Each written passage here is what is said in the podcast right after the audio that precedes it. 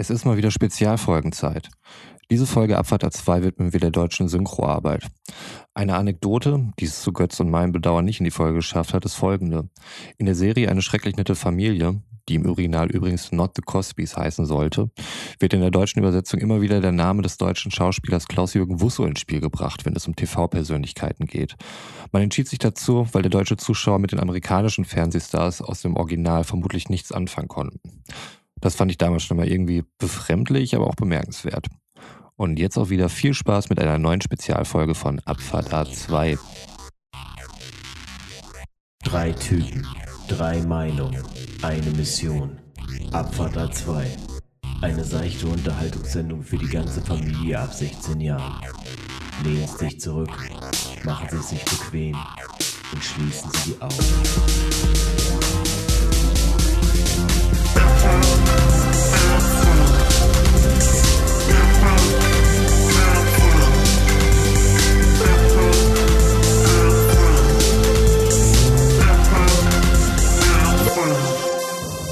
Hallo und herzlich willkommen zu einer neuen Folge Abfahrt A2. Heute mit dem Spezialthema Synchronisation. Wir, das heißt äh, nicht ich alleine sitze hier und synchronisiere gerade die Lippenbewegungen von zwei weiteren Menschen, die hier in meinem Fensterchen sitzen, sondern ich sitze hier zusammen mit dem lieben Roman. Hallo Roman. Hallo, wie ist dein Name eigentlich? Du hast dich gar nicht vorgestellt. Habe ich nicht gesagt? Sven? Doch, Ich glaube, ich habe es gesagt. Ich habe ich keinen Sven gehört. Okay, krass. Aber es ist auch nur Klugschiss. Das nur, ich wollte nur darauf hinweisen, Sprache ist so wichtig, wenn wir jetzt kein Bild haben. Wie Ja, wir es ja bei. Synchronisation nicht haben, aber später zu mehr. Also mir geht's gut. Danke. Gut, Klugscheißer Roman oben. Ich habe da noch einen. Götz, hallo. Hallo, So, mein Name ist Götz. genau. Und das war's. Und mit den beiden werde ich heute äh, das große recherchiert, äh, krass recherchierte Thema an der Stelle vielleicht schon mal äh, vorwegnehmen. Äh, Roman ist stark bewaffnet mit äh, DIN A4-Zetteln zum Thema. Sag nicht krass recherchiert, das setzt mich nur unnötig unter Druck und Ja. entspricht nicht unbedingt den Tatsachen. Genau, und Götz und ich kommen ja sowieso ein bisschen aus dem ganzen Hörspiel und äh, haben da, glaube ich, noch ein bisschen Erfahrungswerte, die wir mit reinbringen heute und wollen heute mal über das Thema Synchronisation oder allgemein Synchro sprechen. Also ich glaube, wir werden das auch noch ein bisschen weiter auffassen auf Filme, Fernseh. Nicht nur reines Hörspiel, sondern glaube ich, wir nehmen einfach alles, was wir damit verbinden und packen es, glaube ich, ein bisschen größer, oder? Ja, denke schon. da möchte ich jetzt gleich auch mal den Klugscheißer raushängen lassen. Ja, ja klar, und, das ist, äh, ich hab, ob ich, alles gut. ja, Deswegen einfach- habe ich euch beide hier. Den, Begriff Voice Acting in den Raum zu schmeißen, weil das halt alles abdeckt. Also auch, äh, also nicht nur Synchronisation, sondern auch generell halt das, das Meme von, von, von Figuren, den Hörspielen, den Hörbüchern. Aber- Aber, ich, aber gibt's da überhaupt ein deutsches Wort für? Genau, für das wäre jetzt meine? Frage. Hast du jetzt ein, ein deutsches Pendant noch dazu? Ich meine, das wäre der Stimmenakrobat im, im weitesten Ja. Sinne, aber selbst der, selbst ein Schauspieler macht ja Voice Acting. Also ähm, werden wir vielleicht auch nochmal gleich drauf kommen. Dass ja ein, ein Part beim Schauspiel natürlich auch die Stimme ist.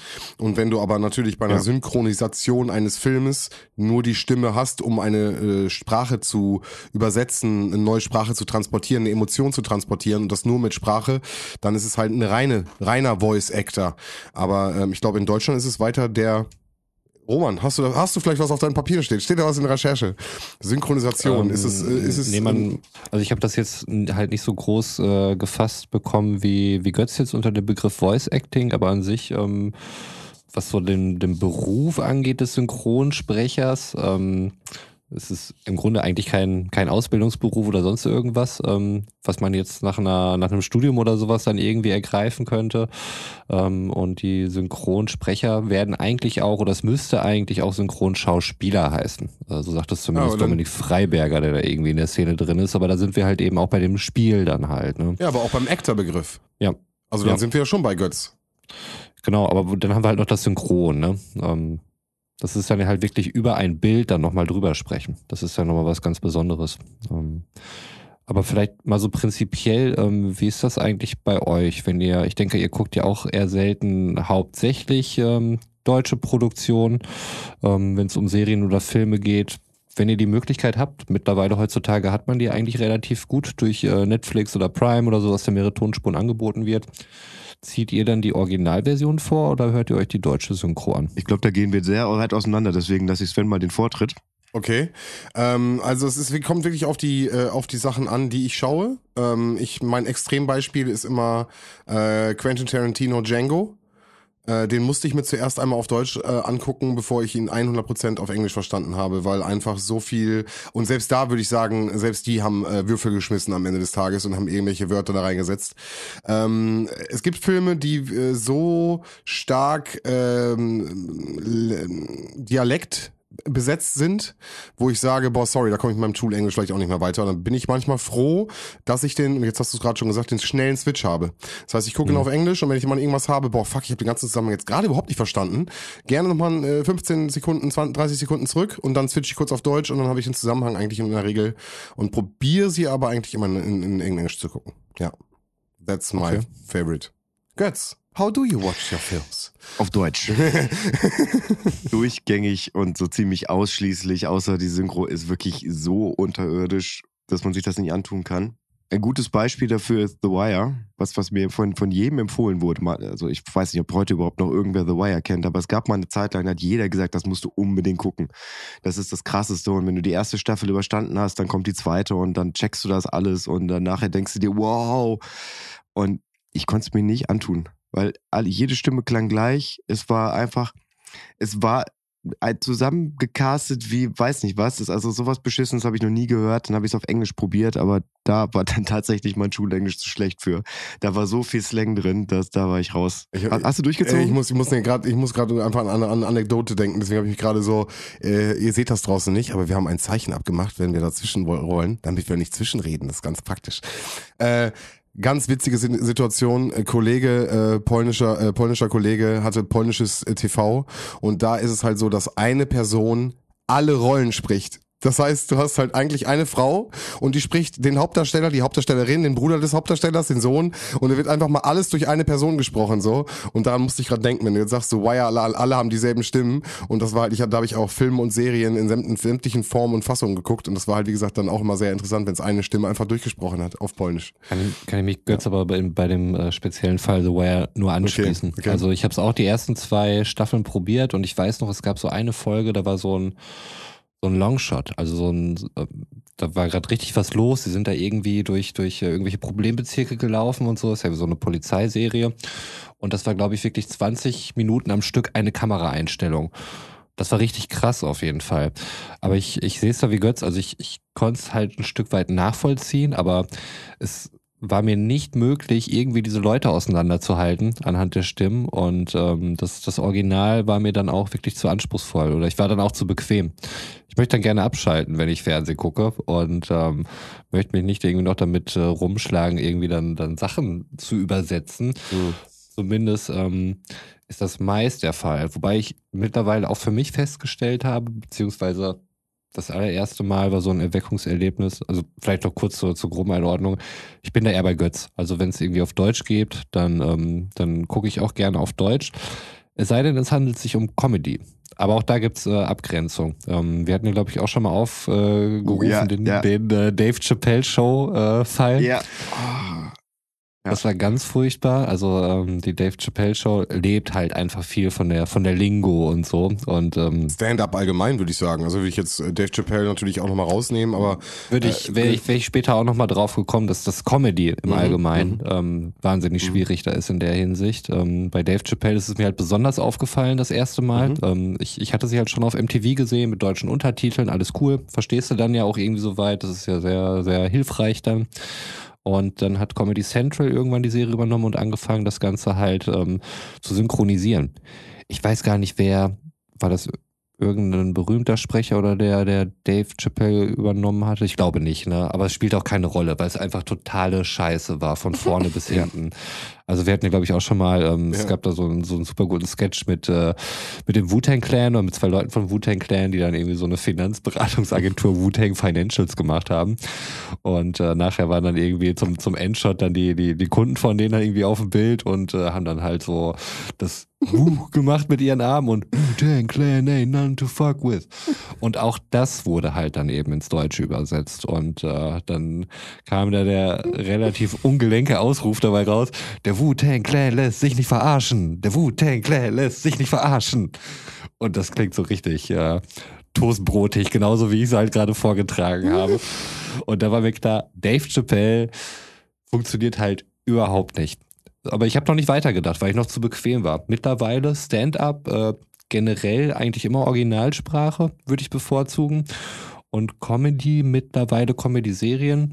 Ich fange gerade an, einen Rewatch von, von New Girl zu machen im Original. Aber ich finde es halt schon hilfreich, wenn man es schon mal gesehen hat. Ähm, wobei ja. ich sagen muss, ich kenne zumindest die Typen und äh, die, die Charaktere, weiß, mhm. was ich von denen erwarten muss, aber zum Teil Storyline-mäßig äh, habe ich schon wieder alles komplett vergessen. Ja. Das ist immer, immer ähm, erschreckend und manchmal hat es auch komische Effekte. Also bei, bei New Girl beispielsweise empfinde ich so, dass äh, die Stimme von Nick, dass die Synchronstimme von Nick besser zu Nick passt als die Originalstimme von Nick. ähm, ich weiß nicht, ob ihr solche Phänomene kennt, wenn ihr Sachen mal dann im Original Ich glaube, hört. das ist aber Gewohnheit. Also einfach, äh, weil, weil, du, weil du halt weißt, wie Nick klingt und weil Nick halt auch ein ziemlich eindrucksvoller Charakter ist so in dieser mhm. ganzen Serie. Mm, also das, das letzte, was ich im Rewatch nochmal im Originalton gesehen habe, da möchte ich vielleicht nochmal einen Link auf äh, Folge irgendwas Ende der 20er, Anfang der 30er bringen, war Modern Family, wo ich quasi immer noch drauf warte, dass wir mal drüber sprechen und dann das im Gegensatz zu Community packen. Da Phil, Phils Originalstimme, äh, ich finde, die passt überhaupt nicht zu Phil. So, wenn man halt daran gewöhnt ist, dass ich glaube, Dietmar Wunder ist es, der ihn im Deutschen spricht, dass er diesen, diesen total hektischen, äh, immer irgendwie so leicht drüber seinen, mit einer, mit einer etwas höheren Stimme, ja, weiß ich, das gehört irgendwie zu Phil für mich dazu. Mhm. Ja. Und deswegen, deswegen war es halt irgendwie so ein bisschen komisch, das dann im O-Ton zu gucken. Also vielleicht ja, das, das ist so ein bisschen immer das Ding. Ich glaube, es ist aber nicht nur Gewöhnung. Also, ähm, mhm. meine, als, als ähm, Dialogregisseur, der für eine Synchronisation zuständig ist, ähm, hast du ja auch dann ganz andere Möglichkeiten, mhm. ja auch letztlich, ne? So eine, so eine Rolle halt auch stimmlich zu besetzen. In der, in der Werbung ist es häufig so, dass sie dann halt auch äh, die Leute synchron drüber sprechen lassen, weil die halt diesen Typ so haben möchten als Menschen, aber die Stimme passt ihnen nicht. Und deswegen haben sie halt irgendeinen Synchronsprecher, der dann halt diese Werbung dann nochmal überdappt. Und ähm, so beim ganzen Cast vom New Girl fand ich eigentlich ähm, alle Stimmen zu den Charakteren relativ passend, was vielleicht auch den Grund hatte, dass ich das Gefühl hatte, dass sie relativ nah an den Synchrostimmen waren. Sisi ist extrem wie, wie eins zu eins, als wenn man wirklich die deutsche Stimme da einfach gefunden hätte. Das ist äh, absolut beeindruckend. So ein richtiger Fan, ey. Ja. Ja, okay, cool. Ja, ja New Girl ist super. Nein, nein, voll, also, du grinst richtig, ja. das ist richtig toll. Schön. ja, die hat, glaube ich, einfach nur einen schlechten äh, Sendeplatz. Die wurden irgendwann äh, liefen ich nichts gegen zu sagen. Megaserie, Punkt. Ich bin Fan. Die liefen, glaube ich, immer auf dem äh, hinter Grace Anatomy bei, mhm. bei äh, Pro7. Und deswegen habe ich die erst auch so ein bisschen eingeordnet, als wenn das da irgendwie da reingehören würde. Nee, hat dich überrascht anscheinend, ja. Sieht man. Schön. Ja. Mein Lieblingssatz ist, warum soll ich mein Handtuch sauber machen? Mein Handtuch soll mich sauber machen. ja. ja, aber jetzt müssen wir natürlich noch mal ein bisschen, vielleicht, äh, vielleicht noch mal gemeinsam einen Tacken zurückgehen, weil ja. äh, in der Zeit, wo äh, wir angefangen haben, irgendwie äh, so Medien, sage ich mal ganz grob, zu konsumieren, da konnten wir halt noch nicht Englisch und Deutsch einfach mal kurz umschalten. So, das heißt, äh, mir ging es halt damals so, dass ich halt das konsumiert habe, was irgendwie im Free TV oder was ich als Hörspielkassette bekommen habe. Und ähm, da sind mir bestimmte Sprecher oder bestimmte Charaktere, die dann hinterher natürlich eher als Sprecher sich äh, identifiziert haben, äh, so ein bisschen aufgefallen. Und da wäre meine Frage, ähm, kann ich auch vorlegen, wenn ihr wollt, aber was, was vielleicht verschiedene Sprecher aus eurer Kindheit sind oder verschiedene Sachen, die euch irgendwie äh, jetzt im Nachhinein vielleicht sogar im Bereich der Synchronisation äh, geprägt hat aus äh, verschiedenen Bereichen der Medien. Ja, ich fange einfach Gerne, mal an. Kurz, hau raus. Ist natürlich, weil, weil wir ja heute eine Themensendung machen, ist das ja etwas, worüber ich mir natürlich im Vorfeld Gedanken gemacht habe.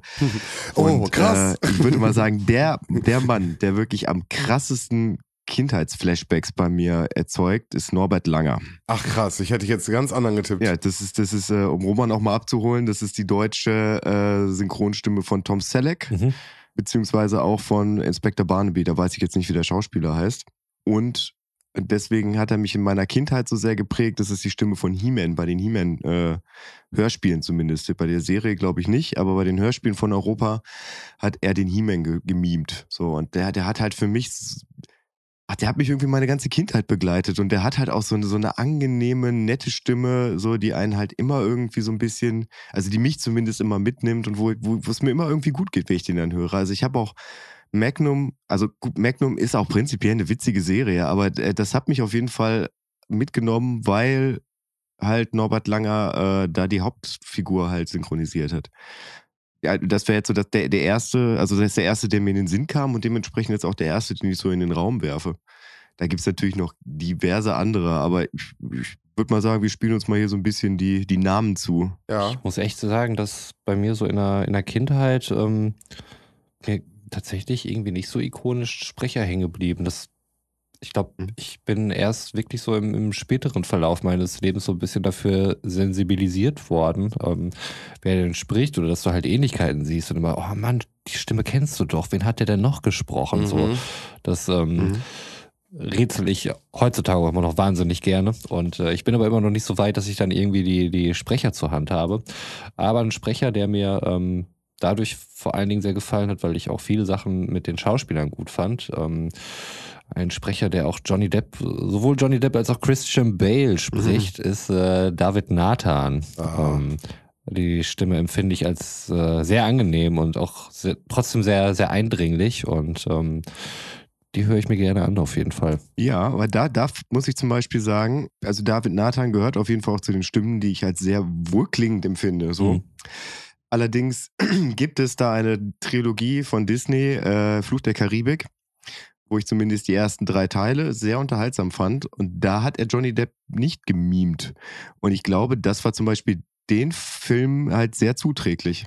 Weil im vierten Teil hat er ihn nämlich gemimt und dadurch hat irgendwie, zumindest, ich weiß nicht, ob vielleicht der Film generell scheiße war oder ob da nur die deutsche Fassung dadurch verloren hat. Aber der hat halt nicht diesen Drive gehabt, den, der sonst eigentlich prinzipiell bei Johnny Depp sehr gut funktioniert, weil er meistens eher so, so schmuve, coole, ich bin unnahbar Typenrollen spielt. Ja, ja, das war äh, tatsächlich eine bewusste Entscheidung des Dialogregisseurs. Ähm, weil es ist klar, dass David Nathan eigentlich der Stammsprecher dann eben ist von, von Johnny Depp. Und äh, in dem Fall war es eine künstlerische Entscheidung, weil ähm, der ähm, Dialogregisseur, des, dessen Namen ich hier nicht habe, meinte, dass ähm, der Sprecher Markus Off ähm, besser passen würde, um dieses, jetzt kommt ein Zitat, Tuntige äh, aus dem Original, wie es wohl auch da ist, rüberzubringen, was er einem David Nathan eben äh, nicht zugetraut hat oder beziehungsweise nicht in dieser Stimme gesehen hat. Deswegen hat er sich äh, in dem Fall bei der Filmserie für einen anderen Sprecher entschieden. Zumindest bei den ersten drei Teilen. Genau. Und das ist halt so, so eine gewisse Freiheit, die du dann, man muss wirklich sagen, vor allen Dingen in Deutschland so hast, ne? weil es ist äh, nicht üblich unbedingt im, im europäischen Ausland auch nicht, äh, dass Sachen synchronisiert werden. Also in Holland oder so maximal irgendwie für Kinder, aber ansonsten hast du da in der Regel. Original mit Untertiteln, Selbst was da. im Übrigen bis zu 15 Mal billiger ist, als das Ganze so synchronisieren zu lassen. Also das äh, ist ja halt auch einfach ein Riesenaufwand. Und der pädagogische Aspekt, sie lernen auch viel schneller Englisch. Ganz klar. Mhm. Wenn du mit, Ja. einer, mit einer Weltsprache die ganze Zeit beschossen wirst und dann siehst du die Wörter, die das zupassen und die dann das, äh, deine Muttersprache sind, dann lernst du die andere Sprache weitaus schneller und äh, das zählt genauso für Kinder wie für Erwachsene. Klar. Ja, gebe ich, gebe ich dir recht, aber ich muss dann wieder, wieder so an das, das Turtles-Intro denken, ne? Also das wäre ja quasi nie entstanden, wenn es halt nicht diese, diese, diese Synchro- und Übersetz- ähm, Kultur halt in Deutschland geben würde. Aber zum ähm, zu dem ersten Teil von Fluch der Karibik nochmal. Es ist übrigens so, dass David Nathan, ich hau jetzt mal die Fun Facts einfach immer die ganze Zeit zwischendurch raus, David Nathan tatsächlich den kompletten ersten Teil schon eingesprochen hatte. Mhm. Ah, okay, das wusste ich nicht. Also das heißt, er hat den, es, es gibt wohl auch eine Filmfassung für den ersten Teil mit David Nathan als, als Sprecher. Also die aber nie veröffentlicht wurde, weil halt der Regisseur, wie du ja eben schon sagtest, halt unzufrieden war. Ja, das finde ich bemerkenswert. Und das ist halt vor allen Dingen eine, eine ziemlich deutsche Sache. Ich weiß nicht, ob wir an der Stelle vielleicht einmal kurz ähm, aufdröseln können, wie Synchro, wie ging es eigentlich los? Lass mich ganz kurz auch noch meinen, Deutschland- Sprecher auch noch loswerden, äh, Ja, der mich sehr oh, ja, geprägt sorry hat. Sven. Kein Problem. Nein, das ist immer, ist immer die, unhöflich. das ist, du weißt, das ist das Problem des Fragenden. Die Immer- Bürde des Es ist immer, Fragestellers, so, ja. ist immer so. äh, aber ich habe mir natürlich auch ein paar Gedanken gemacht und äh, bei mir ist es, äh, ich weiß nicht, ähm, war es halt die erste Hörspielkassette. Ich habe, nee, anders muss ich anfangen. Und zwar dachte ich, dass du Passetti nimmst, äh, Götz. Ah, über den habe ich mich doch schon in der, in der Widmung schon mal aufgeregt, wie mir mit dieses Nuscheln auf den Sack ging. Ja, okay. Außerdem war das der Gegen- Gegenspieler von. Thomas, okay, äh, von okay, Norbert okay. Langer. Also ich finde, er sollte auf Ja. jeden Fall hier nochmal genannt werden. Äh, inwiefern, äh, also hat Ja. natürlich auch weitaus dazu beige beigetan und viel getan. Bei mir ist es aber die Stimme von, und ich weiß nicht, ob ihr den Namen kennt, ich frage einfach mal so, äh, die Stimme von Huibu. Und die Stimme von Pumuckel. Äh, Hans Pitsch, Hans Pitsch, Nee. Pitsch, Pitsch, Pitsch. Nein, Hans Klarin. Nee, stimmt, der war der Erzähler bei Huibu. Hans, Hans Kla- Klarin, Hans genau. Klarin. Und äh, für mich einer der, der ersten Stimmen, die so verstellt und äh, total absurd waren.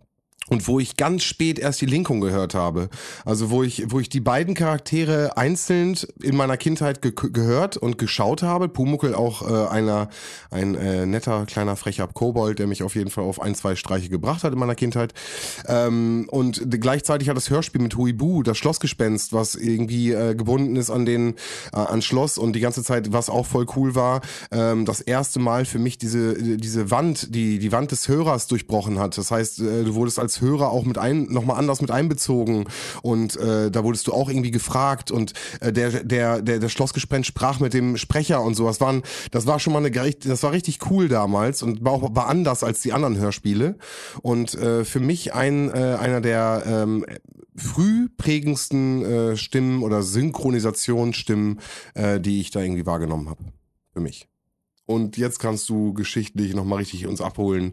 Wann ging Synchro los und wie ging das überhaupt alles los? Ja, die Synchro ging ja tatsächlich los mit einer Person, der ihr, würde ich sagen, deutlich näher seid, als ich es bin. Deswegen würde ich da Götz gerne den Vortritt lassen, um den Startschuss einzuläuten. Eig eigentlich hat Sven ja eben gerade schon den, die perfekte Überleitung gebracht mit Peter Passetti, weil der nämlich in den Hörspielen der drei Fragezeichen, wie natürlich der aufmerksame Zuhörer von Abfahrt A2 weiß, äh, die Figur des Alfred Hitchcock mimt. Und Alfred Hitchcock hat im Prinzip ähm, das, das Synchronsprechen erfunden.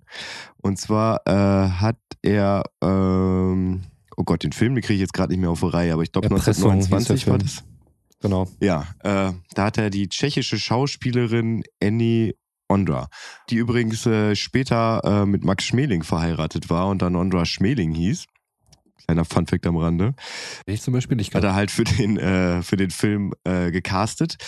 Äh, aber ihr Englisch war halt grausam. So, weil äh, damals äh, war, war Englisch noch nicht so weit verbreitet wie heute, so, dass in jedem Land prinzipiell jeder irgendwie äh, mehr oder weniger fließend sprechen kann, sondern die war halt gebürtige Tschechin.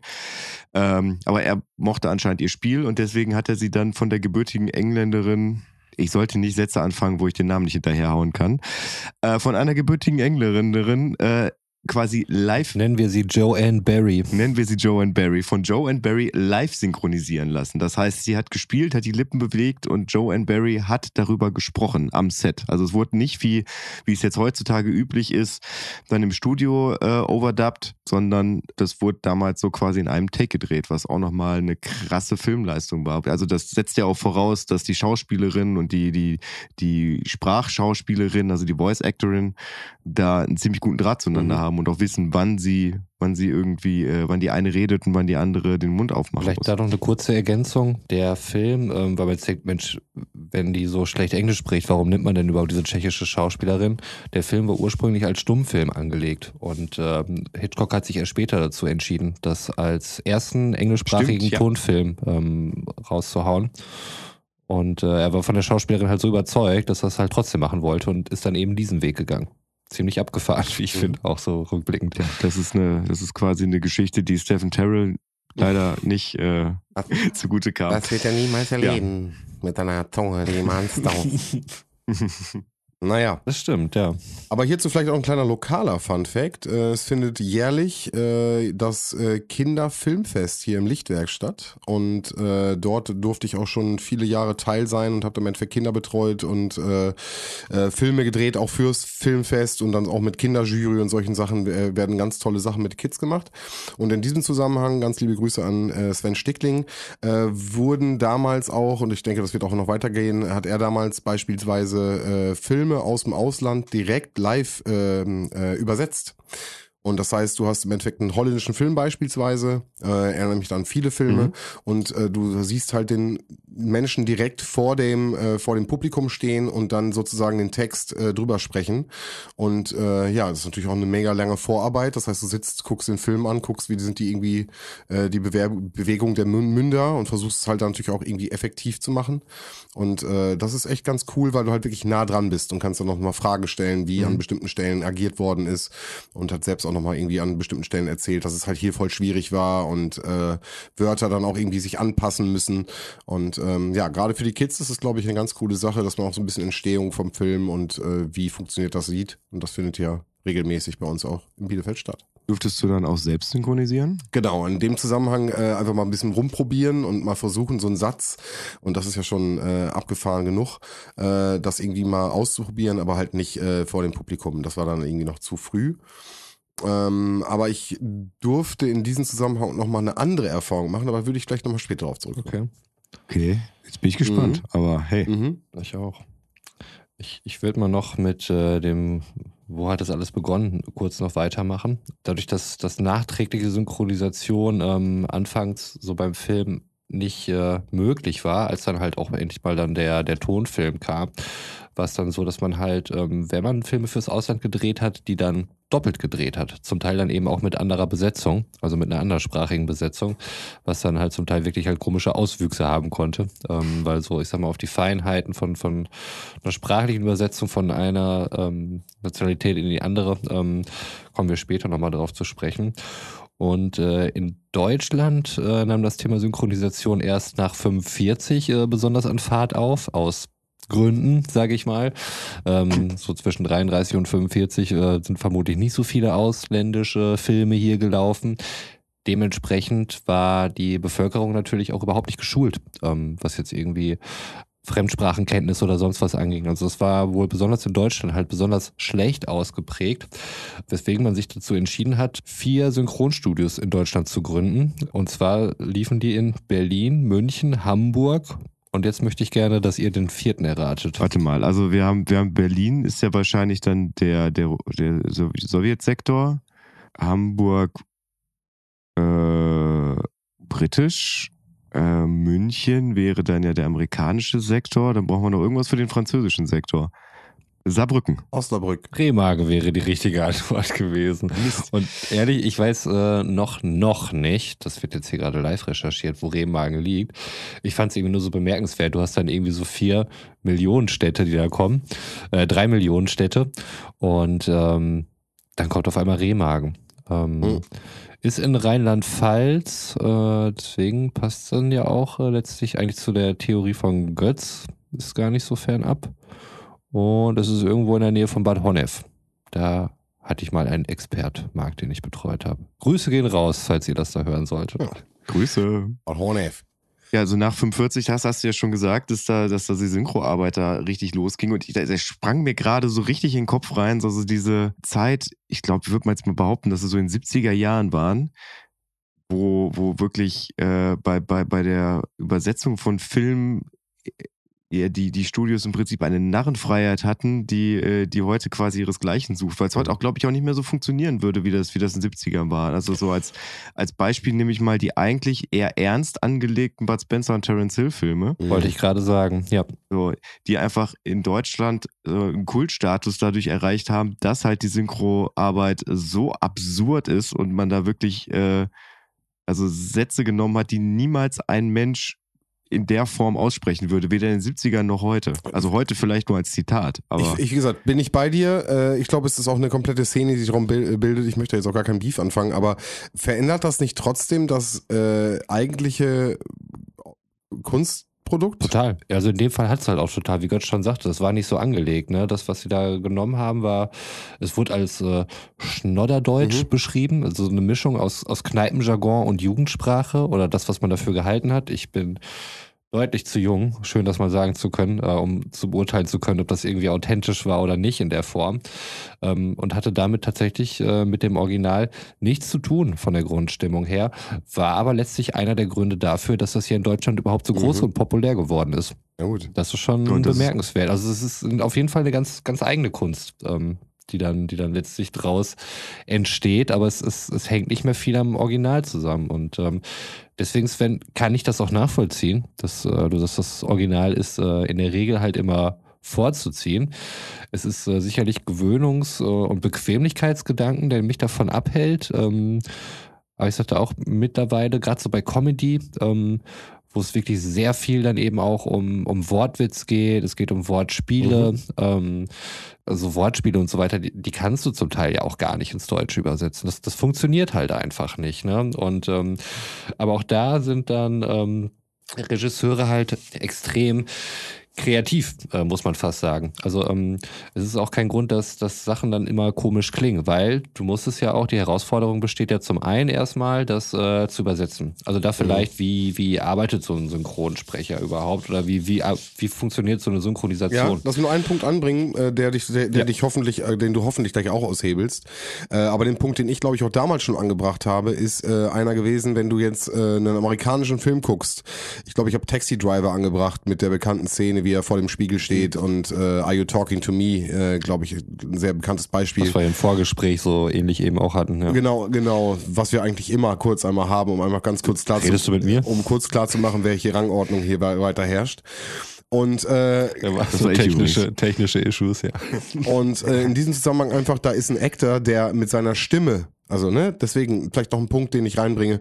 Äh, der Schauspieler arbeitet auch schon mit seiner Stimme. Und äh, ja. jetzt muss natürlich der Deutsche äh, das versuchen, die Emotion, die in diesem Film transportiert wird, äh, zu übertragen. Und ähm, ich glaube, das ist fehleranfällig. Ich sage nicht, dass es, äh, ne, wir hatten gerade auch schon das Beispiel, es kann besser sein, es kann schlechter sein, aber es kann fehleranfälliger sein. Es gibt die, die Übersetzung und der Transfer kann zu, ist, kann zu Fehlern führen. Und äh, das ist ein Argument, was ich dann so für die für die englische äh, Synchro oder für den englischen Original oder das überhaupt Original mit Untertitel, äh, auch bei koreanischen Filmen und Animes wäre das jetzt auch ein Argument, ähm, dafür plädiere. Ja, äh, ja nee, es gibt halt auf jeden Fall äh, Fehlerfaktoren. Also in der Regel ist es äh, anfangs so, dass ähm, die Übersetzung jetzt in die, in die Zielsprache Deutsch beispielsweise so, es gibt erstmal einen Rohübersetzer, der die Originaldialoge sinngetreu in die Landessprache übersetzt und äh, macht dabei halt noch Anmerkungen zu irgendwelchen Fachtermini beispielsweise, Anspielungen auf historische, kulturelle Ereignisse, Redewendungen, die er nochmal hervorhebt oder auch irgendwelche Wortspiele. Das ist dann erstmal die Fassung oder die inhaltliche Basis, die so ein Synchronautor oder Dialogautor dann eben hat. Und äh, der muss dann halt eben wirklich die Dialoge schreiben und Entscheidungen treffen. Und da ist es halt auch wichtig, ähm, aufgrund der äh, Lippensynchronität, die du halt irgendwie herstellen möchtest. Ne? Also man kennt es ja wirklich von so ganz beschissen schlecht synchronisierten, äh, standardtypischen Bruce Lee-like Film oder so, ne? Da gibt's dann ja auch so, wo, wo, wo Leute dann halt irgendwie, du hörst in der Synchro dann irgendwie das, äh, drei Sätze gesagt werden und der Mund bewegt sich aber zehn Sekunden mhm. lang oder mhm. sowas. Ne? Und äh, die achten natürlich darauf, dass äh, das zumindest so vom, von der Anzahl der Worte erstmal passen muss, was natürlich dann auch Verkürzungen ähm, nach sich ziehen kann und dass auch ähm, Worte ungewöhnlich übersetzt werden.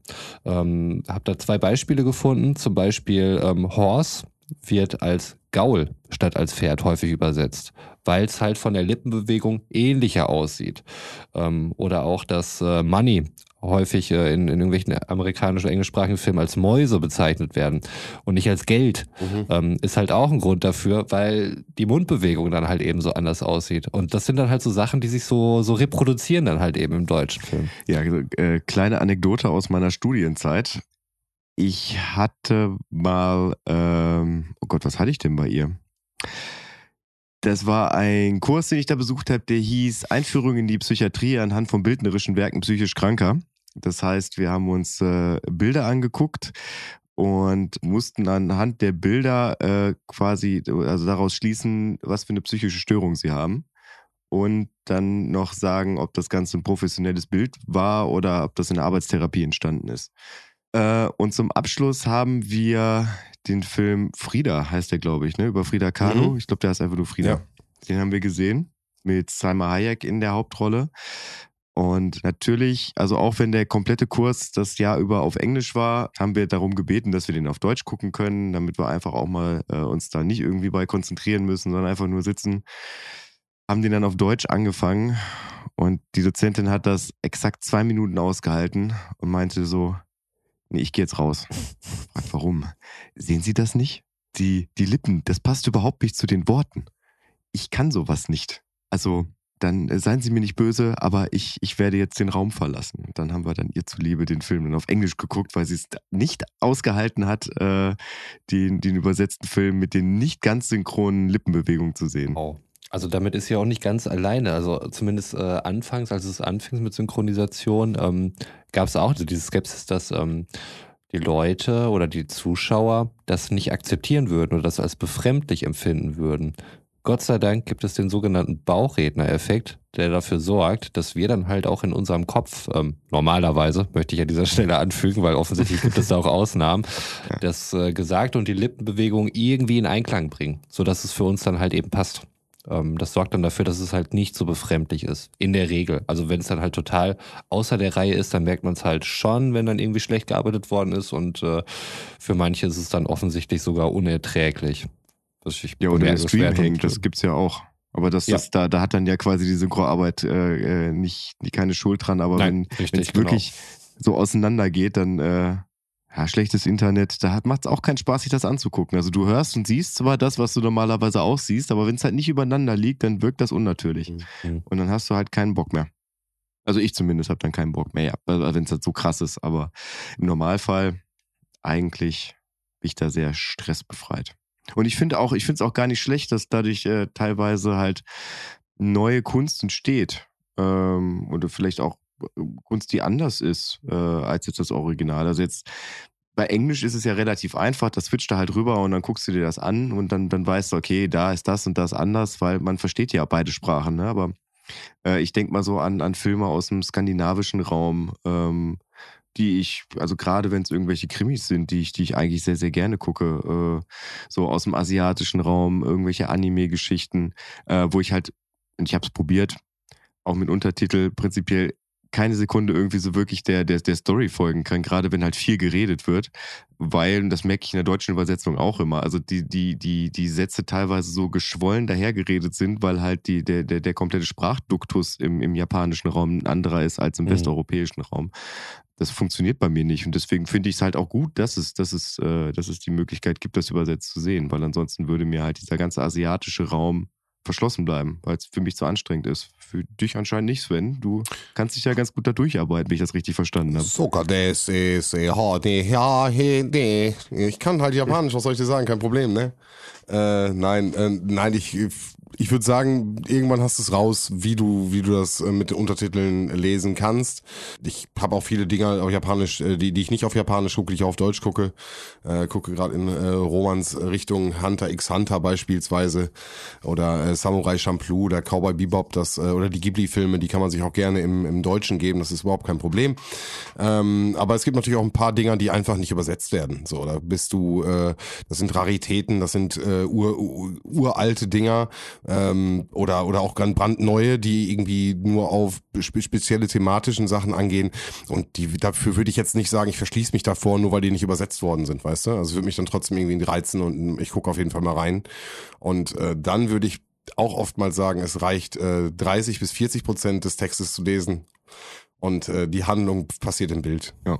Das ist, glaube ich, dann auch bei, bei Anime äh, zum Teil natürlich sicherlich auch so eine Kosten-Nutzen-Frage, mhm. die dann gestellt werden muss. Mhm. Ne? Wenn du, ich meine, gut, du hast jetzt nicht unbedingt immer so ein riesiges Franchise wie Ghibli Studios Kram oder, oder Dragon Ball mhm. oder sowas, was dann irgendwie bekannt ist. Ähm, oder gibt da ja etliche Detective Conan, was weiß ich nicht, was alles, ähm, dass du dann wirklich überlegst, lohnt sich das denn überhaupt, ne, hier ein Synchronstudio dann anzustellen? Weil, wie gesagt, der Aufwand ist nicht ohne und äh, Untertitel 15 mal günstiger als eben das Ganze synchronisieren. Ne? Da musst du eine Kosten-Nutzen-Entscheidung treffen. Mhm. Und ähm, auch ein Grund dafür, dass, dass manchmal der äh, Stammsprecher nicht äh, gewählt wird für einen Film, ist ähm, letztlich einfach nur der, dass er dann gerade verhindert ist beispielsweise. Allerdings kommt dann irgendwann der Filmstart rückt näher und äh, irgendwann wird dann auch die Kostenfrage gestellt. Was kostet es uns, jetzt noch länger zu warten, bis der Schauspieler wieder frei ist, damit wir das Ding in Deutschland endlich mal raussenden können? Das sind halt alles so Überlegungen, die da mitspielen, was ich auch ganz äh, interessant fand auf jeden Fall. Das, auch mal eine Entscheidung sein kann, warum jetzt der Stammsprecher nicht genommen wird. Weil er gerade jetzt keine Zeit hat und ähm, das kann nicht der einzige Grund sein, warum jetzt so lange gewartet wird, bis endlich der Film auf Deutsch dann eben auch erscheinen kann. Bei vielen Produktionen ist es übrigens auch so, dass der Originalregisseur, also in den meisten Fällen dann der amerikanische Regisseur, quasi entscheidet, wer die deutsche Synchronstimme ist, weil er anhand der, äh, des, des Klangs der Stimme äh, für sich dann sagt, ist das der Typ, der auf der Leinwand verkörpert wird, ist das der Typ Stimme, der dazu Mhm. passt. Äh, und da kann es halt auch hin und wieder mal passieren, dass der Stammsprecher, also der deutsche Stammsprecher nicht genommen wird, weil der, der Originalregisseur sagt, ich verstehe zwar kein Wort, was der sagt, aber irgendwie klingt das nicht so, wie ich mir das vorgestellt Mhm. habe. Ja, was ja deiner Theorie des Voice-Actings äh, noch weiter äh, zuspricht, auf jeden Fall. Also Voice-Actor und äh, dann nochmal ganz klarer Fokus als Schauspieler auf die Sprache zu legen. Wir haben sehr viel so über die Vergangenheit geredet, aber äh, ich finde find das äh, Voice Acting oder, oder Synchronarbeit ja auch, äh, auch über, über die Vergangenheit hinaus, so in, in, der Gegenwart halt eine, eine ganz große Rolle spielt. Ähm, also die, die Frage ist, äh, du, hast, du hast am Anfang so explizit, Sven, äh, nach, nach, nach so den, den Stimmen aus der Kindheit, aus der Vergangenheit gefragt. Gibt es, gibt es denn niemanden, wo du jetzt sagst, so, das ist jetzt in der heutigen Zeit eine Stimme, die mich total abholt? Doch, äh, habe ich, habe ich auch äh, aufgeschrieben, habe ich notiert. Ähm, ist für mich äh, lange Zeit gar nichts gewesen, muss ich ganz ehrlich sagen. Ähm, und dann habe ich ein äh, Spiel gespielt, und zwar, ich weiß nicht, ob ihr es kennt, Stanley Parable. No. Ähm, und da gibt's einen äh, narrativen Sprecher, der im Endeffekt dich so ein bisschen durch einen Walking Simulator führt, der so ein bisschen ähm, ja lebenshinterfragend, ganz also wirklich ein bisschen deep das Ganze. Aber ähm, Kevin Brighting heißt er und hat mittlerweile auch schon zwei, drei andere Sachen gesprochen und den kann ich auf jeden Fall äh, oder der ist mir aus aktuellem Anlass sehr aufgefallen und ähm, ja, den kann ich auf jeden Fall, wenn man mal Bock hat, irgendwie sich ein bisschen zu gucken, weiterempfehlen. Gibt es bei dir, Roman, irgendwen, wo du sagst, das ist jetzt gerade so eine Stimme in den letzten Jahren? Wow. Ich glaube, ihr könnt es mir wahrscheinlich auch sagen, welcher Sprecher das ist. Ähm, also mittlerweile holt er mich, glaube ich, noch mehr ab, weil ich ihn auch häufig in irgendwelchen Naturdokus und so höre, die mich wahnsinnig entspannen, wenn ich die sehe. Ähm, sobald ich die sehe, einfach über die Schönheit und Vielfalt der Natur und dann diese Stimme dazu, die das erklärt. Das ist der Sprecher, der auch äh, Robert De Niro synchronisiert. Oh ja. Aber ich kann es dir aus dem Kopf nicht sagen. Wenn Sven mir jetzt gleich sagt, wer es ist, dann werde wissen? ich sagen, ja, klar. Vorna soll ich erst Vorname sagen? Ist am ersten Vornamen, ja? Christian? Das ist ein Christian. Nee, komm. Die Stimme klingt überhaupt nicht wie ein Christian. Die hat sowas Beruhigendes, Großväterliches irgendwie. Christian Brückner. Ja, nee, das, äh, ja, also äh, jetzt, wo du es sagst, aber ich hätte ihn nie mit, mit Christian in Verbindung gebracht. Aber äh, jetzt, jetzt klingt es auf jeden Fall auch wieder so nach, ja, aber wäre ich, wär ich, selbst wenn du, selbst wenn du mir äh, Christian BR gesagt hättest, dann wäre ich nicht drauf gekommen, muss ich ganz ehrlich sagen. Ja, also die, die finde ich auf jeden Fall super. Geht mir sehr gut rein. Götz, du als Fragensteller, bevor wir dich jetzt auch wieder vergessen. Ja, ich, ich muss, ich muss da, glaube ich, ein bisschen aus der Reihe tanzen, so, weil äh, da haben wir, haben wir heute noch überhaupt nicht drüber gesprochen, war wirklich meine absolute Lieblingsstimme. Und äh, wenn die aus welchen Gründen auch immer morgen auf die Idee kommen würde, dass sie äh, am liebsten den Rest ihres Lebens mit mir verbringen würde, dann würde ich äh, sie vom Fleck weg heiraten, einfach nur um äh, den ganzen Tag ihre Stimme zu hören. Okay. Das ist Luisa Wizorek. Bekannt aus Modern Family als Haley, bekannt aus äh, The Last of Us Part 2 als Ellie, aus äh, Offenbarung 23 als Hörspiel, da spricht sie Raven und aus verschiedenen Anime-Produktionen auch, wo sie halt verschiedene Rollen hat. Und auch, ich glaube, bei gute Zeiten, schlechte Zeiten nochmal mitgespielt hat. Aber da ist jetzt meine Knowledge nicht so deep. Könnte was für die Recherche sein. Also hat sie da als, als Schauspielerin dann auch mitgespielt? Da hat sie als Wahrscheinlich Schauspieler schon, ne? da wird ja mitgespielt. Ja. nichts synchronisiert. In Deutschland, also selbst bei deutschen Produktionen wird ja gelegentlich synchronisiert, ähm, wenn der Akzent einfach zu doll ist. Also es gibt einen Schauspieler, der heißt ähm, Udo Kier und der hatte wohl einen derartig krassen rheinischen Akzent, dass äh, dort stets eine Synchro nötig war. Aber anscheinend so ein guter Schauspieler, dass man das dann trotzdem auf sich genommen hat. Deswegen Grüße gehen raus an Udo Kier auf jeden Fall. Ist das Nils Bokeberg nicht auch mal passiert? In, in jungen Jahren, zu Viva-Zeiten? Bis er bei einer Folge Alarm für Cobra 11 oder sowas mitgespielt hat und dann am Ende komplett übersynchronisiert wurde, weil wohl sein, sein Sprechen so schlecht war. Ich glaube, das hat er mal in einer, in einer Folge äh, äh, Gästeliste Geisterbahn erzählt. Okay, möglich. Das weiß ich nicht. Könnte ich auch nur recherchieren, wenn ich alle Folgen Gästeliste Geisterbahn nochmal höre. Und ich bin ehrlich, das schaffe ich zeitlich nicht. Oh, jetzt halte ich mal ein bisschen ran, Roman. Bin ehrlich. Ja, aber in, in diesem Zusammenhang kann ich vielleicht auch noch eine kleine, kleine Anekdote, eine kleine Story erzählen.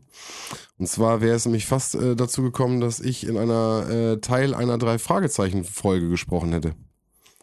Witzige Geschichte. Wollt ihr sie hören? Was? Ja, pass auf. Das erfahren Ja, wir ja, jetzt. klar. Der Ja, größte drei Fragezeichen Podcast Deutschland erfährt das in diesem. Rahmen und erst Hör jetzt. zu, hör zu, pass auf. Und zwar habe ich ja eben schon erzählt, dass ich mit Kindern und so ein bisschen, wie funktioniert das alles, irgendwie die Möglichkeit hatte, das hinzugucken. Und ähm, das war aber viel, viel früher. Das muss, äh, ich habe eben schon so ein bisschen überlegt, 2000, 2002, irgendwie 2003, vielleicht sogar, ich muss siebte Klasse gewesen sein, sechste, siebte Klasse. Und wir waren immer mit den Rädern unterwegs und äh, sind irgendwie durch äh, unsere kleine Hut gefahren. Und ich weiß noch, ich war mit äh, Fabian und mit Timon, Grüße gehen raus, falls ihr das irgendwann mal hören solltet, äh, waren wir unterwegs mit unseren Bikes, ich mit meinem geilen roten BMX.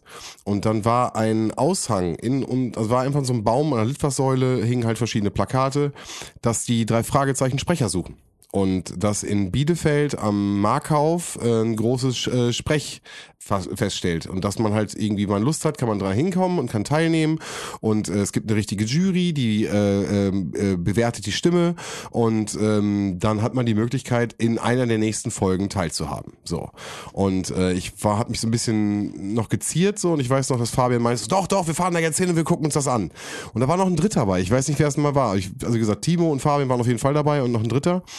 Und wir kommen auf jeden Fall an und dann habe ich mich so in so, ein, in so eine Kartei eingeschrieben und bekam im Endeffekt einen Text. Und ich weiß noch, das war von äh, Flammende Spur, ähm, äh, der Potter. Ich sollte die, die Rolle des Potters sprechen. Lernen Roman auch noch kennen. Lernen wir auch noch kennen, auf jeden Fall. Und dann habe ich eine halbe Stunde, halbe, halbe Stunde bekommen und du sahst schon die ersten Leute, die sich halt als erstes eingetragen haben, wurden halt irgendwie aufgerufen namentlich und dann kamen die auf die Bühne und ich habe mir das, das angeguckt und habe gesagt, ach Laber, das, das kann ich. Und die war nicht gut. Das kriege ich auf jeden Fall hin. Und jedes Mal, wenn jemand fertig war, kam halt ein Applausometer. Und wir alle wissen, das Applausometer ist einfach das beschissenste Bewertungstool, was es äh, im Publikum geben kann. Es gibt immer äh, irgendwie einer steht da, hört mehr, der andere hat irgendwie eine ganze Truppe dabei. Und äh, ja, äh, ich mach's kurz. Ich war halt mit drei Leuten da, die auch alles gegeben haben und den Jubler des Todes rausgehauen haben nach meiner Präsentation. Äh, auch so ein paar Vorbeilaufende und ein paar Zuschauer natürlich. Aber im Endeffekt saßen da für jede Fraktion waren die besten Freunde und Bekannten da. Teilweise brachte da noch einer Familie und Verwandtschaft damit, damit irgendwie die Masse gegeben ist. Oder es wurde noch Onkel und Tante angerufen. Und das heißt, es war eigentlich wenig Laufkundschaft, sondern eigentlich die Leute, die sich angemeldet haben, hatten dann so eine, so eine Gruppierung. Und ja, ich hatte halt, wie gesagt, drei gute Freunde, die alles getan haben, um, um meine Lautstärke hochzuhalten. Und äh, der, der Veranstalter meinte auch, ich habe super gesprochen und äh, ähm, soll auf jeden Fall weitermachen, aber es hat hier leider nicht gereicht. Und äh, ich sollte doch beim nächsten Mal mitreisen, also die machen dann mehrere Stationen und mitreisen und dann nochmal versuchen mit mehreren Leuten, dass ich mehr Unterstützung habe. Aber wie gesagt, in dem Alter auch gar nicht die Möglichkeit gehabt oder was weiß ich. Aber das war äh, eine Option, eine Chance, äh, mit äh, den drei Fragezeichen in meine, in die Sprecherszene einzutauchen. Damals. Wow. Wow. Dann wärst du jetzt mein Held. Wie abgefahren wäre das denn gewesen, wenn ihr mir das nicht gesagt hättet und wir hätten dann jetzt irgendwie 43 Jahre Abfahrt A2 hier den Podcast gemacht und irgendwann so, sag mal, der klingt ja wie Sven früher irgendwie so ein bisschen. Steht dann auch drin, steht dann drin in der Kassette. ja, wäre wär auf jeden Fall ziemlich witzig. Ja, Fun Fact. Zum Ende der Folge du rausgeholt. Es war Sven. Ähm, ich weiß auch gar nicht, für welche Folge das war. Also es tauchen ja immer wieder ein paar äh, äh, Jugendliche oder Kids irgendwie auf, die irgendwie eine kleine Sprechrolle haben. Keine Ahnung, aber wie gesagt, äh, das war am Markhauf in Sennestadt damals äh, die, die, die große Chance. One chance, one opportunity und äh, leider nicht genutzt. Ja. Wow. Gechoked. Gechoked. Ja, Publikum hat Publikum gechoked. choked, genau. Die haben die Vibes nicht wahrgenommen, Mann. Was ist los mit euch? Das war zu krass, du warst für, zu krass Ja, für die wahrscheinlich. wahrscheinlich. Aber ich glaube wirklich, also mit der Stimme und so, Sven, ähm, ich glaube, du hättest dich da gegen, gegen jeden durchgesetzt. Dankeschön. Voll lieb von dir. Meine Meinung. Also, how could they not? Ist ja immer die Frage. aber sie konnten anscheinend not, aber äh, shame on you. Nochmal von hier, shame on you und keine Grüße. Jetzt, wo du hier gerade schon in englischsprachige Gefilde abgerutscht bist, ähm, ich hatte noch eine besondere Englisch-Deutsch-Problematik, die ich noch einmal aufgreifen möchte und ich habe sie das Du-Sie-Problem genannt. Wie wir alle wissen, im, im englischsprachigen Raum ist You ja sowohl du als sie, was bei der deutschen Synchronisation natürlich zu Schwierigkeiten führt. Mache ich jetzt ein Du, mache ich ein Sie draus und nach welchen Regeln passiert das überhaupt? Und das hat mich irgendwie mal interessiert und ich habe mich da ein bisschen durchgewurschtelt und möchte euch meine halbherzig recherchierten Ergebnisse hier einmal präsentieren und hoffe, ihr seid ganz ohr. Oder wisst ihr das schon, ähm, wie das äh, gemacht wird? Oder habt ihr vielleicht auch Informationen, die ich nicht habe? Aus dem Bauch heraus. Mhm. Was wer wird denn so dein Bauchgefühl sagen? Wie das gemacht wird, Ja, wann man du sagt, wann man sie sagt. es kommt ja tatsächlich auf den Text an. Ne? Also ich meine, das, das kommt, hängt ja immer so ein bisschen davon zusammen, wie so das persönliche Verhältnis der Leute ist. Und ich habe schon, ich habe ganz viele Produktionen äh, erlebt oder gesehen, äh, dass das Endergebnis, wo ich mir dann dachte, äh, das war auf jeden Fall kein gutes Bauchgefühl. Es auch immer strange, wenn, wenn, äh, kommt ja häufig genug vor, dass Leute sich per Vornamen ansprechen, aber dann trotzdem sie Das sagen. Hamburger Sie. Also ich finde das auch immer ganz strange, wenn, wenn, wenn du irgendwelche seichten Liebeskomödien guckst, äh, wo die sich dann irgendwie kennenlernen und am Anfang irgendwie noch nicht so, nicht so ein bisschen sträuben, da irgendwie so ein bisschen näher in die Materie zu gehen und sich dann immer noch ansiezen. Also so ab einem Punkt, wo du dich einfach aufgrund der generellen Vertrautheit wahrscheinlich überhaupt nicht mehr siezen würdest. Also selbst, selbst wenn du, selbst Mhm. wenn du eigentlich gerade gar nicht so richtig weißt, habe ich jetzt irgendwie Bock auf die Vibes, äh, finde ich das an, ab, ab einem gewissen Punkt ist das sie nicht mehr glaubhaft. Weißt du, wie ich das meine? Mhm. Ja, das stimmt. Ähm, ich glaube, das Problem, was sie da haben, ist halt auch, dass es da einfach ähm, relativ wenige starre Regeln dafür gibt, wann, wann du du oder sie dann eben sagst in der Übersetzung. Und ähm, es gibt da eine, eine ziemlich harte Faustregel, wo du gerade das äh, äh, romantische Komödiebeispiel und sowas aufgebaut hast. Also nach dem ersten Kuss ist man beim Du. Ne? Also könnt ihr vielleicht auch für euer Privatleben oder so euch mal äh, merken, wenn ihr die betroffene Person geküsst habt, dann dürft ihr sie ruhig duzen. Das dürfte dann in Ordnung Das ja, sein. das ist ja ganz schön traurig, dann dürfte ich keinen von euch duzen. Ganz schön auffällig, wen ich dann alles Stimmt, duzen würde. ja. Also, Aber es geht ja noch weiter. Das ist nur eine der Faustregeln. Das ist natürlich äh, gerade so bei, bei Love Interest und so. Ähm, aber auch gesellschaftliche Entwicklungen müssen mitgedacht werden. Beispielsweise die, die Akzeptanz des Dus im Geschäftsleben. Ähm, also ich weiß, bei mir halt so im IT-Bereich ist es so, dass wir alle super jung und hip sind und äh, völlig State of the Art und YOLO und sowas sagen. Und äh, da ist es so, dass wir auch relativ schnell beim Du sind. Das heißt, wenn du halt irgendwas in der IT-Branche oder sonst irgendwas drehst, dann äh, bist du vermutlich eher beim Du, als wenn du halt irgendein Politdrama oder sowas hast, wo die Leute in der Regel vermutlich sehr förmlich sind und siezend sind. Also das ganze ja, berufliche Milieu oder so, wenn man das so sagen möchte, ist dann eben auch entscheidend dafür. Wichtiger Anhaltspunkt ist wohl auch, ob mit Vor- oder Nachnamen angesprochen wird, was erstmal sinnvoll erscheint, aber wie es mir halt schon mehrmals aufgefallen ist, dass das kein Ausschlusskriterium sein muss unbedingt, was ich halt nie verstehe. Gibt dann auch so, so gewisse, äh, sind wir wieder bei einem Akte X-Beispiel. Mulder und Scully duzen sich erst ab der neunten Staffel. Vorher sind sie beim förmlichen Sie. Mhm. Ähm, während in der französischen Synchro die beiden bereits in der Pilotfolge beim Du sind. Also kann auch sein, dass da auch nochmal so nationale ähm, Unterschiede dann halt eben auch mitspielen. Da bin ich halt zu wenig äh, im französischen Sprachraum unterwegs, um zu entscheiden, wie, wie schnell man da das so hat. Aber das fand ich auch nochmal ganz interessant, dass es halt in der, in der deutschen Synchro halt wirklich erst ab Staffel 9 ist. Und äh, während es in der französischen Synchro, da scheint es wohl auch eine Synchro gegeben zu haben, das schon bereits ab der Pilotfolge dann eben der Fall ist. je m'appelle Scully. Mm, je m'appelle Mulder. Mm, oh, mm. Ja, Franzosen. Seltsam. Aber ich glaube, ich glaube, bei, bei Psyche ist es auch so, dass relativ lange, ähm, dass relativ lange sich Sean und, äh, oh Gott, wie heißt die Blonde denn nochmal? Ich weiß, wen du meinst, aber ich habe es auch schon lange nicht mehr gesehen. Fuck, ey, das kann's doch nicht sein. Naja, auf jeden Fall, die, die duzen sich äh, auch relativ spät erst. Äh? Am Anfang heißt Mhm. es immer Sean sie. Also er, er duzt sie quasi Jules.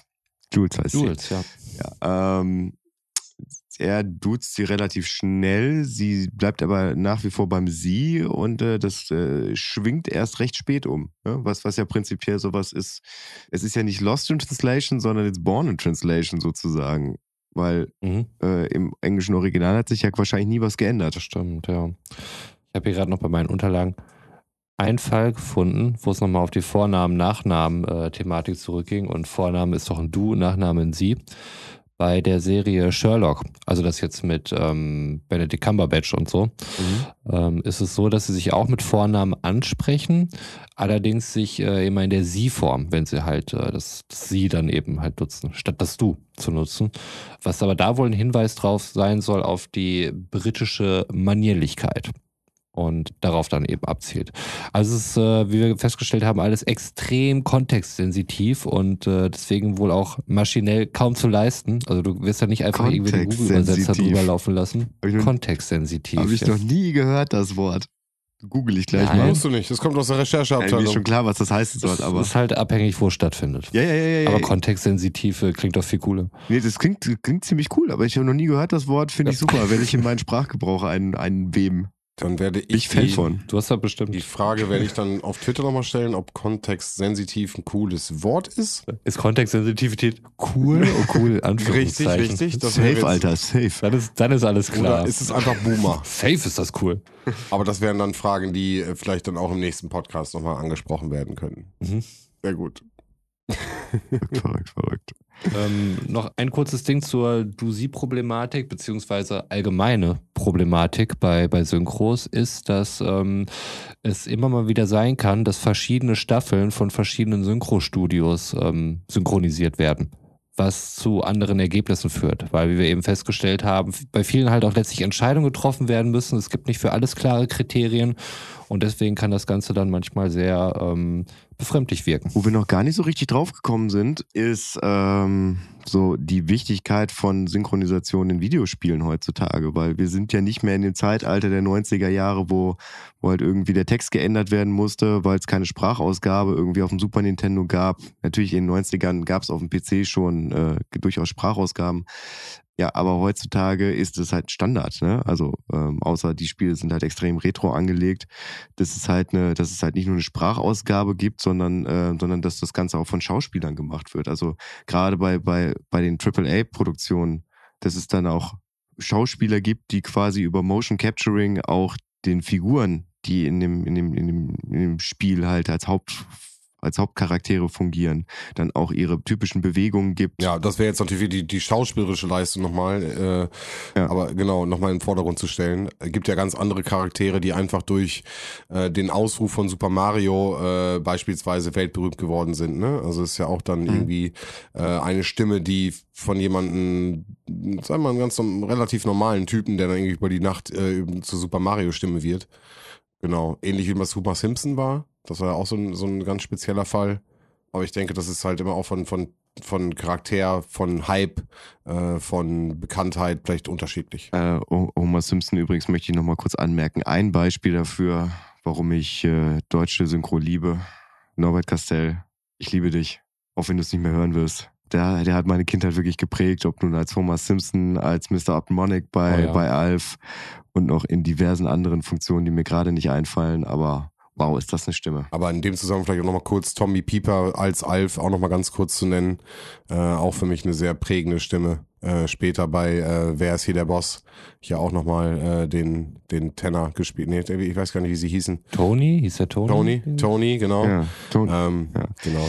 Ja, wobei der später dann im Dschungelcamp nicht mehr eine ganz so äh, rühmliche Rolle eingenommen hat. Von daher würde ich dich nicht auf eine Stufe mit Norbert Castell setzen. Aber was, was die Stimme angeht, was die Kindheitserinnerung angeht, auf jeden Fall. Ja, das meine ich. Ja, ähm, ich finde halt, äh, dass, dass Videospiele, dadurch, dass sie auch übersetzt werden, nochmal noch mal eine ganz andere, eine ganz andere Wirkung für mich haben. Aber ich, da stehe ich, glaube ich, auch prinzipiell, zumindest was, was Sven und mich angeht, so ein bisschen alleine da. Weil ich habe gerade auch schon rausgehört, dass du auch Videospiele gerne so im, im O-Ton anscheinend spielst. Äh, Genau, die spiele ich äh, auch sehr gerne im O-Ton. Ähm, auch wenn ich irgendwie äh, JRPGs oder so, dann spiele ich auch gerne im Japanischen. Und lese da auch Mhm. gerne die Untertitel. Auf jeden, ja. Wobei ich sagen muss, zum Beispiel die letzten Tomb Raider-Teile, ähm, die habe ich dann auch irgendwann im O-Ton gespielt. Nur den mit Nora Tschirner. Nee, den habe ich, den habe ich, den habe ich noch im, äh, auf Deutsch gespielt und ich fand ihre Stimme überhaupt nicht schlimm. Ich Überhaupt fand das, nicht? fand das gar nicht so schlecht. Ja, den ich mit fand, Nora, das war also richtig. Den mit Nora Tschirner habe ich auch im Deutsch gespielt. Einfach nur, weil es Nora Tschirner ist. Ja, und ich fand aber auch, dass, weil weil es die junge Lara Croft war, dass, dass, dass diese, diese Art, wie sie es gesprochen hat, irgendwie dazu passte. Aber ich habe irgendwann festgestellt bei den Teilen dann danach, dass die, dass die englische Originalstimme halt so einen unglaublich sympathischen britischen Akzent hat, Mhm. ähm, dass ich einfach nicht mehr aufhören konnte, der beim Reden zuzuhören. Stopp, stopp, stopp. Brauchen wir. Halt. Nein.